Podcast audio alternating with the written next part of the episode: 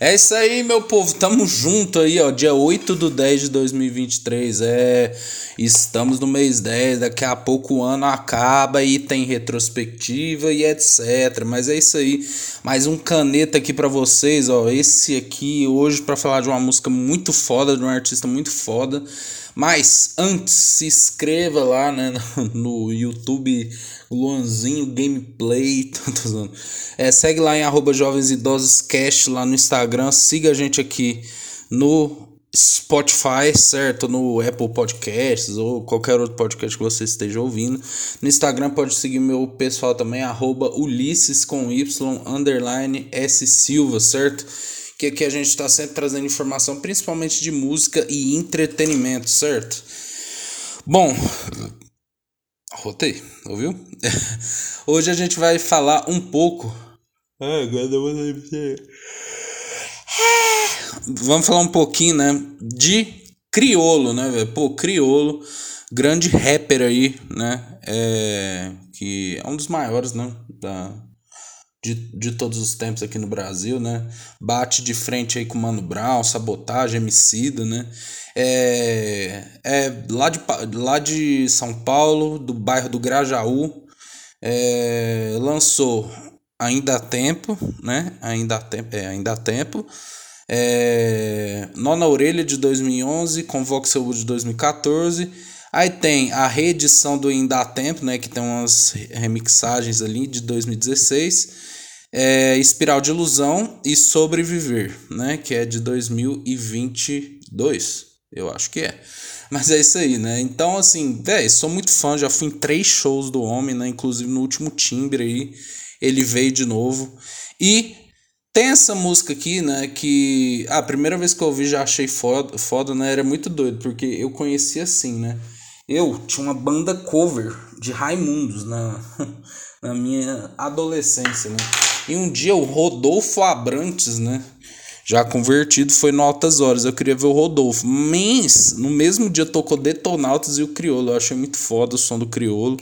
Já ouvi o Nó na Orelha de trás para frente, de frente para trás. Acho que é um disco que a gente ainda vai fazer um episódio sobre ele. Mas a música de hoje é a música Esquiva da Esgrima, né? Que está no Convoque Seu Buda. E é a segunda música do disco, né? Eu acho que é uma música bem profunda é, cheia de referências, analogias e etc, né? Então vamos começar aqui, né? Para quem não conhece, né, aquela ela começa com uma percussão, né, com, com um baixo ali bem marcado. E aí a gente vai passando frase por frase aqui, certo? Então vamos lá, vamos lá, vamos lá. Ó, ele começa assim, ó, falar demais chiclete azeda, né? Essa expressão, né? É uma expressão que tem vários. Eu, eu entendo por várias, várias formas, né? Porque assim, tem a expressão de que se você fica falando demais sobre algo, né? Você fica falando, repetindo demais uma coisa tal. Chega que fica enjoado, né? Então, assim, eu acho que daí que vem o azeda.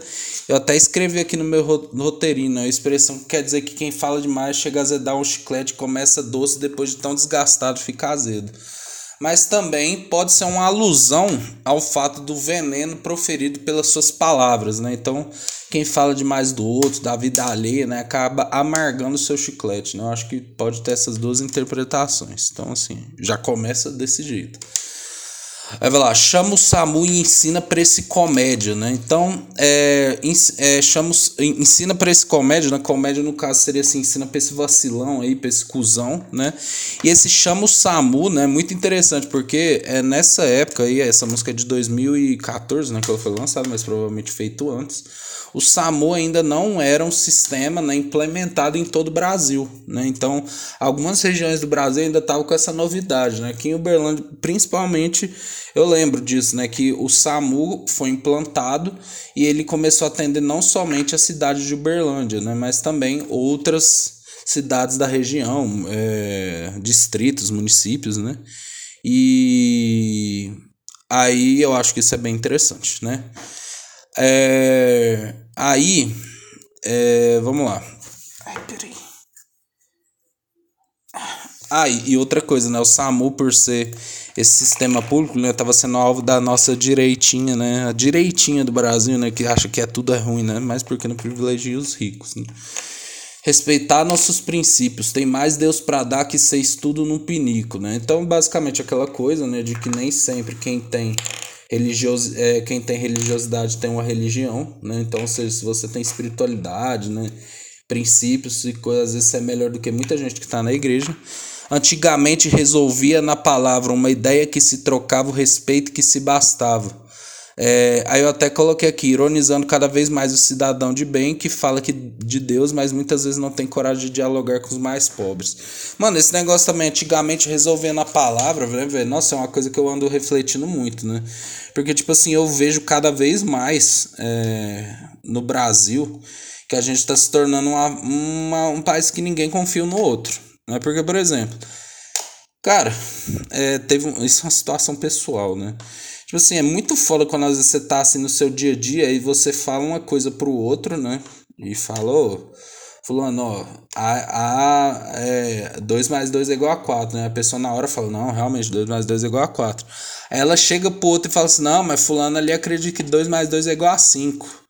Entendeu? Então, tipo assim, pô, velho, combinado, né, velho? Ninguém tem mais palavra, tudo tem que ser anotado, tem que ser comprovado, tem que ser escrito, né? Ninguém confia em ninguém, né, velho? Tipo, então eu, tinha, eu tenho até um amigo que já morou na Irlanda, ele falou isso, né? Que lá a galera, por exemplo, você tá no seu trabalho lá e você, você tá doente, você só fala pro seu chefe assim, ô, oh, tô doente. Aí o cara, não, beleza.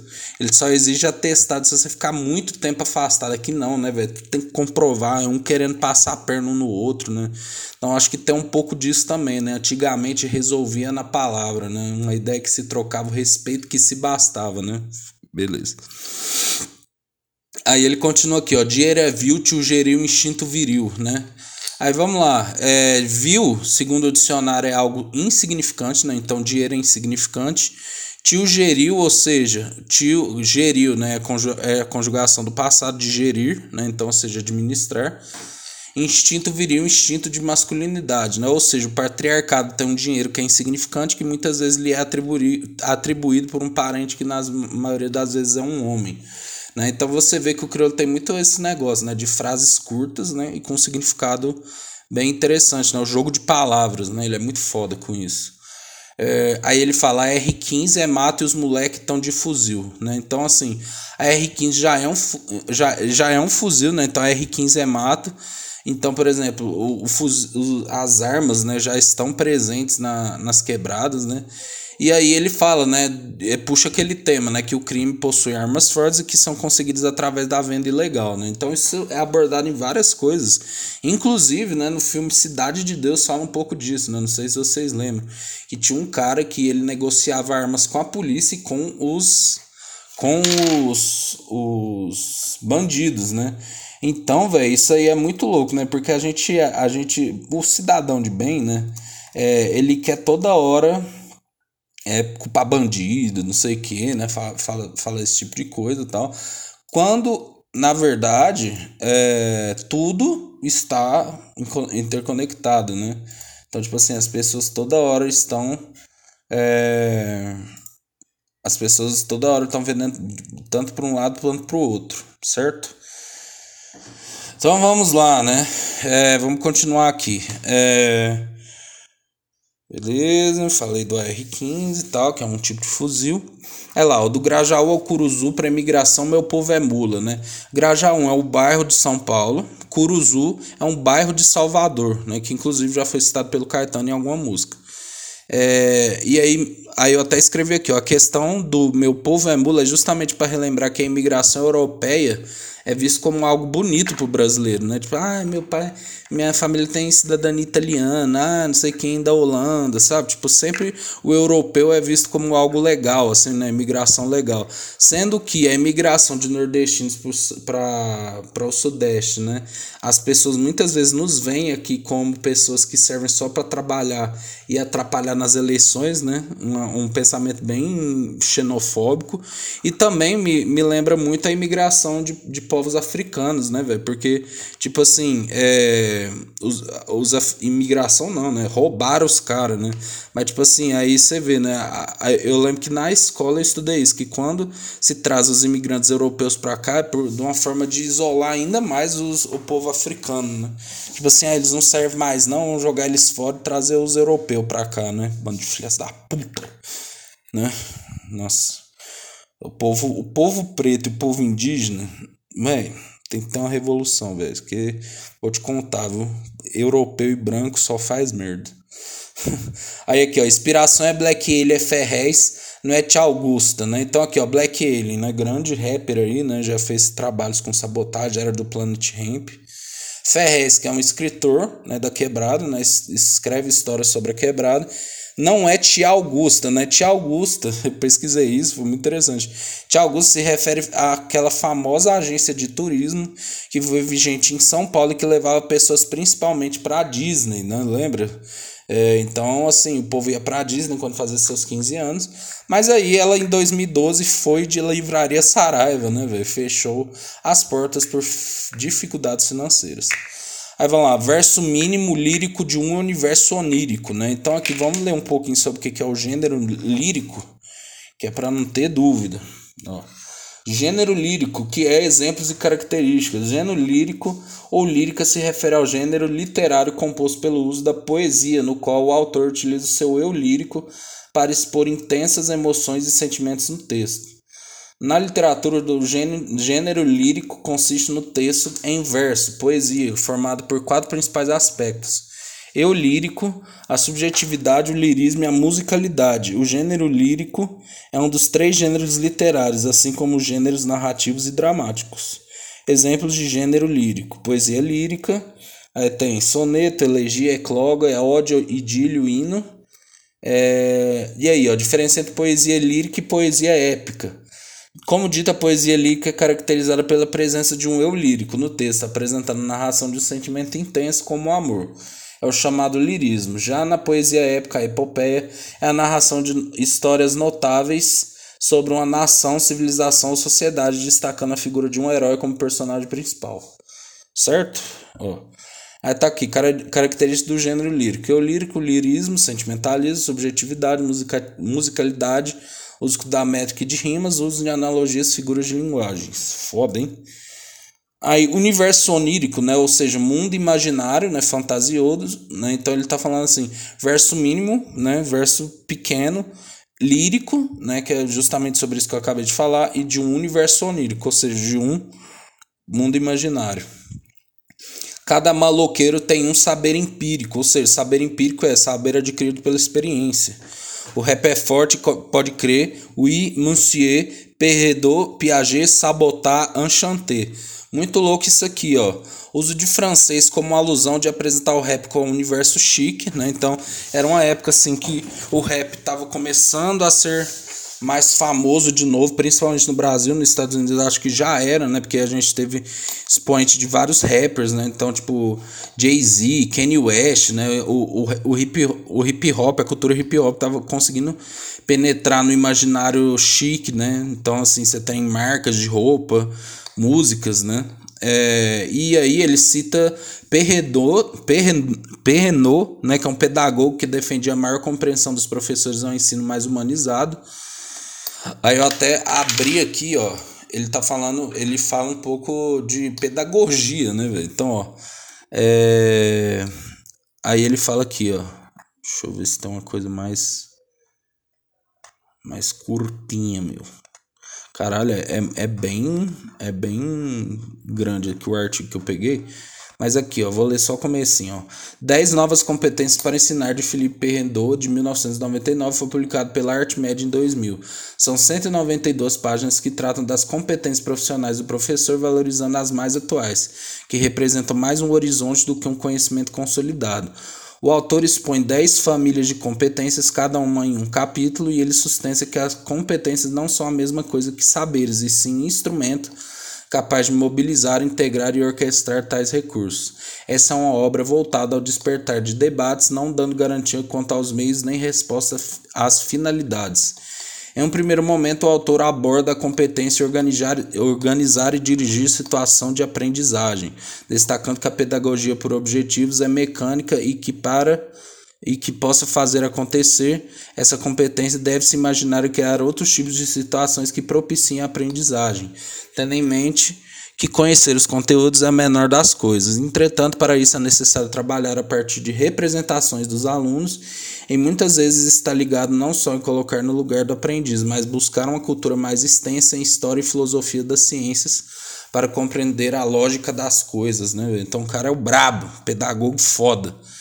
É, aí ele fala também o Piaget, né? Piaget é muito foda porque ele mudou, ele justamente muda aquele patamar, né, de você ter é, um professor que sabe de tudo e o aluno que entende, né, só, só ouve, para um ensino de igual para igual, né, basicamente, né? E ele fala muito sobre ensino infantil, tal, da importância dos primeiros anos e tudo mais, né? Então aqui ele fala aqui, ó, Jean Piaget, teoria do desenvolvimento, ó.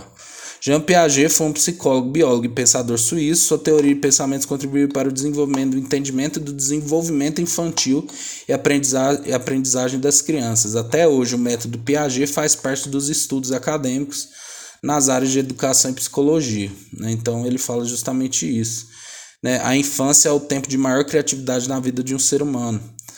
Então aí ele fala os quatro estágios do desenvolvimento de Piaget: estágio sensório-motor, do 0 aos 2 anos, estágio pré-operacional dos 2 aos 7 anos, estágio das operações concretas dos 7 aos 11 anos e estágio das operações formais, dos 11 aos 14 anos. Né? Então, fala sobre um pouco sobre o desenvolvimento do raciocínio lógico, né?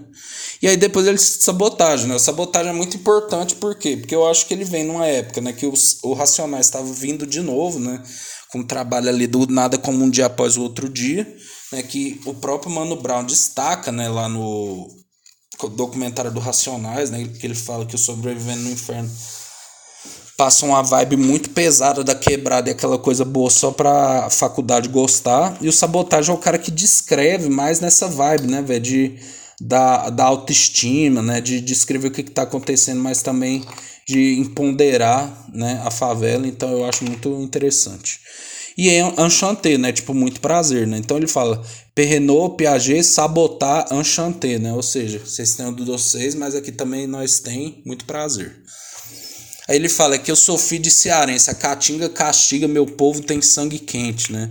E aí ele ressalta as heranças dele, porque ele é filho de dois nordestinos, assim como eu, e da discriminação sofrida por parte dele dos familiares no sul e sudeste, né? Então, assim, a caatinga, a caatinga castiga o meu povo, ou seja, né, a seca ali no interior do Nordeste, mas nós somos arretados, né? Naufragar, seguir pela Estrela do Norte, ou seja, Estrela do Norte é uma estrela que serve como guia para os navegantes. É, a frase basicamente fala de ó, naufragar e seguir pela Estrela do Norte, ou seja, cair e levantar, né? Naufragar, seguir pela Estrela do Norte. Das bênçãos de Padre Cícero, as letras de Ed Rock, né? Padre Cícero é o Padre Cícero, né? Que é um padre muito influente do século XIX né, e na história do Ceará, e de rock, né, que é membro do Racionais, né. É calar a boca dos Loki, pois quem toma banho, banho de ódio exala o aroma. Caralho, pois quem toma banho de ódio, ódio exala o aroma da morte. Certo? Então, Loki, nesse sentido, é mais a questão de louco, sem noção. Porém, Loki também é um deus nórdico, né? E, é o, prim e o primeiro disco do Arnaldo Batista, né? Marco para música psicodélica do Brasil, mas é mais pelo sentido de sem noção, né? É, e o Loki, né, aquele lá do da, da Marvel, ele faz referência a isso, né? Tanto que eu acho que ele é irmão do Thor, né? Que também é um deus nórdico. É... Beleza, aí vamos lá, aí tem o um refrão, né? Hoje não tem boca para se beijar, não tem alma para se lavar, não tem vida para se viver, mas tem dinheiro para se contar. Ou seja, tudo que era de bom é perdido, né? Mas se tiver dinheiro tá tudo certo, né? Que é a lógica do capitalismo, né? É, da acumulação em excesso, né? De terno e gravata teu pai agradar, levar tua filha pro mundo perder. É o céu da boca do inferno esperando você. Ou seja, se a, ele está ironizando né, esse, essa adequação aos padrões capitalistas de comportamento. É, e aí mostrando os perigos do mundo, né? E aí ele faz até essa analogia, né? Essa, esse contraste, né? Então, céu da boca do inferno, né? Então tem a boca do inferno, mas o céu, né? Então, céu e inferno, contradição. É, e aí o crioulo sempre descreve esse ambiente perigoso, né? Muito foda. Aí ele fala, repete de novo, né? É, isso aqui, beleza. E aí ele volta de novo para as frases, né? Uma bola para chutar, o país para afundar. Né? Então isso era um debate muito grande assim antes da Copa de 2014, né? Porque estavam é, se fazendo muitos investimentos em metrô, né, em estádios tal, mas o Brasil sempre foi um país de terceiro mundo, né, que precisava de investimento, né. Tanto que tem essa matéria aqui que eu peguei, né, ó, Copa de 2014. Oito anos depois falta pagar mais de 1,5 bilhão de financiamento dos estádios, né, isso só dos estádios, tá? Então você vê que o bagulho é louco, né? Aí aqui mostra, né? Governos estaduais, concessionários e clubes responsáveis por estados usados na Copa do Mundo de 2014 ainda devem, no mínimo, 1,5 bilhão em financiamento pelas obras. É o que aponta a investigação do GE sobre os projetos prometidos para a Copa realizada no Brasil. Nossa, velho, caralho. É... Aqui, ó. Passado oito, oito anos, a abertura foi em 12 de junho de 2014.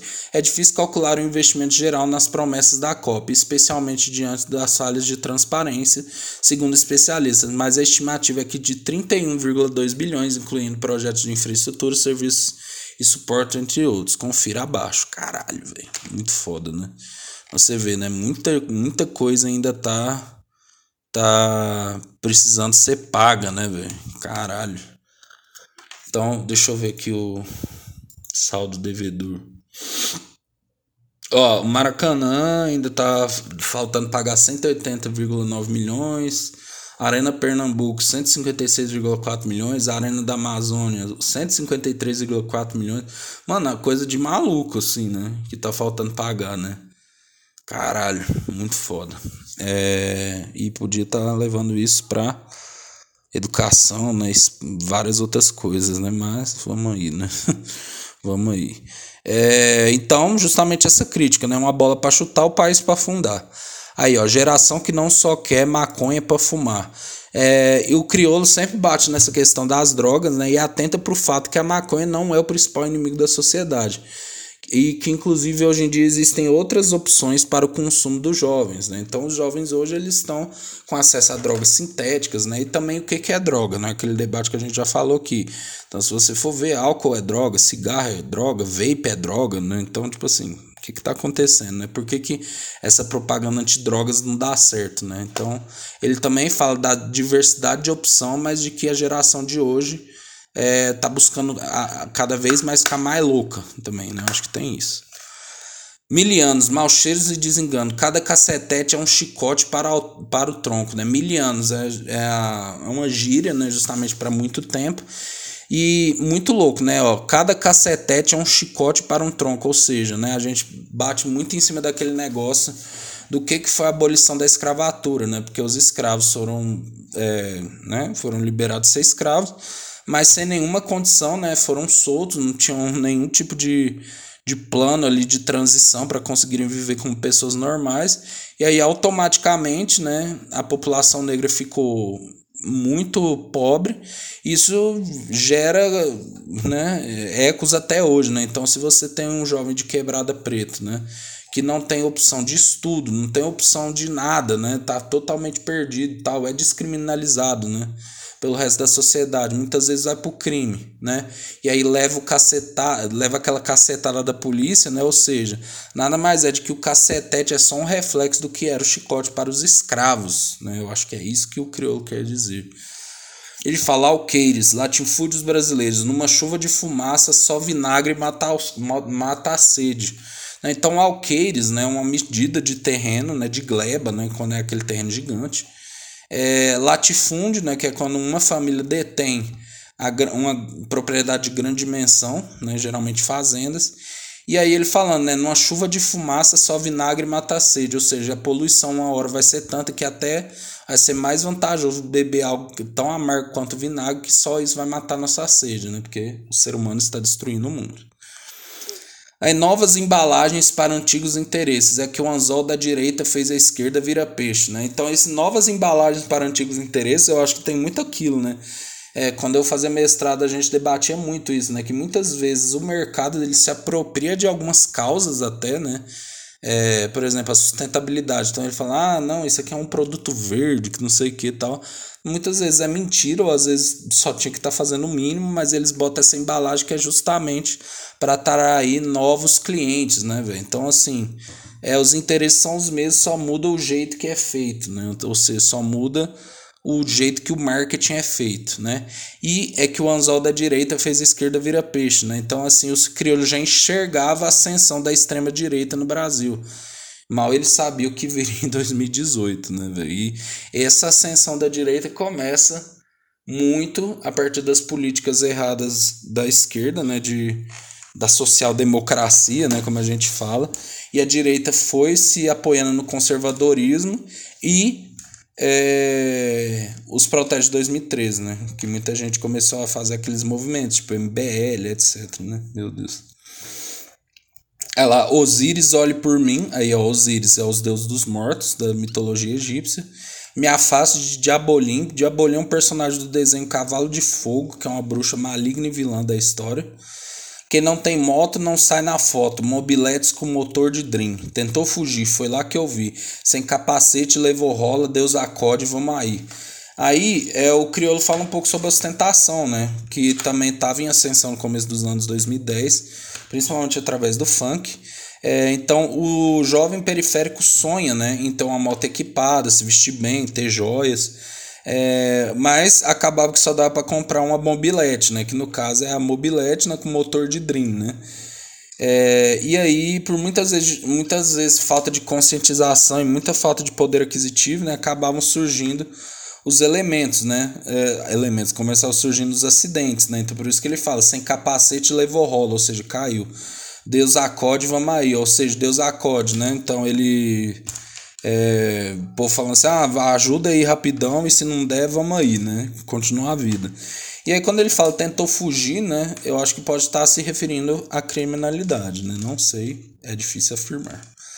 Aí ele fala, é a esquiva da esgrima, a lágrima esquecida. Né? A esquiva da esgrima é justamente se referindo a um esporte né, que é muito delicado, né, que é aquela luta de espadas, mas também é que é necessário concentração, agilidade, que você tem que errar o mínimo. Mas também, né, esgrima é um esporte de rico, né? Então, assim, eu acho que é, é meio que uma crítica, mas é se usando de, dessa, desse recurso da esgrima para dar nome até à música, né? Uh, aí, a cor da minha pele eu sei, tem quem critica, né? E aí, essa. É, aí ele fala, sim, do racismo, mas também o crioulo, quando ele surge, né? Muitas vezes, muita gente começou falando, não, o crioulo nem é preto, pra que, que ele tá se intitulando crioulo, né? E ele até fala isso em Serol, né, velho? Pra que Serol se tu não sabe laçar? E ele fala assim, é. Porque eu já fui que eu já fui preto demais até para trabalhar num banco, né? Que ele fala até isso, né? Tipo, é, tem gente que tira onda da minha pele, mano. Eu já fui, eu já fui preto demais até para trabalhar num banco. Ele fala isso, né? E essa música Serol, ela é referenciada também na música Casa de Papelão, né? Então, lá em Casa de Papelão, que é a faixa seguinte, se eu não me engano, tem essa, essa, esse verso aqui, ó. Na minha mente várias portas, em cada porta uma comporta, que se retrai e às vezes se desloca. E quantos segredos não foram guardados nessa maloca? Nos barracos de madeira que eu cresci e aprendi que rapidinho que é assim, se cavalou-se enquanto minha mãe cantava eu não morri, porque vergonha para um homem não ter caráter se passar por MC, né? Isso que ele fala lá.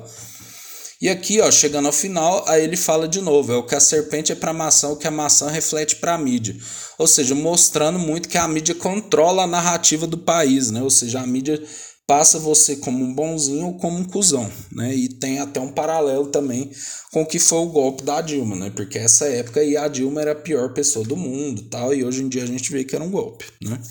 É que Abel tinha um irmão, mas Caim tinha malícia, ou seja, bonzinho só se fode, porque quem sem porque sempre tem alguém querendo sacanear, até seu irmão, né? Aí ele repete o refrão, né? Então hoje não tem boca para se beijar, não tem alma para se lavar, não tem vida para se viver, mas tem dinheiro para se contar. De terno e gravata teu pai agradar, levar tua filha pro mundo perder. É o céu da boca do inferno esperando você. Aí ele repete. Gente, puta letra, hein? Ref... Nossa, tipo, muita referência, né? Ah, coisas literárias, de pedagogia, né? De novo mostrando o poder da quebrada, né? De poder refletir e identificar o que está errado, né, velho? Crioula é foda, crioula é foda. Gente, é isso. Muito obrigado, tamo junto. É nós e tchau.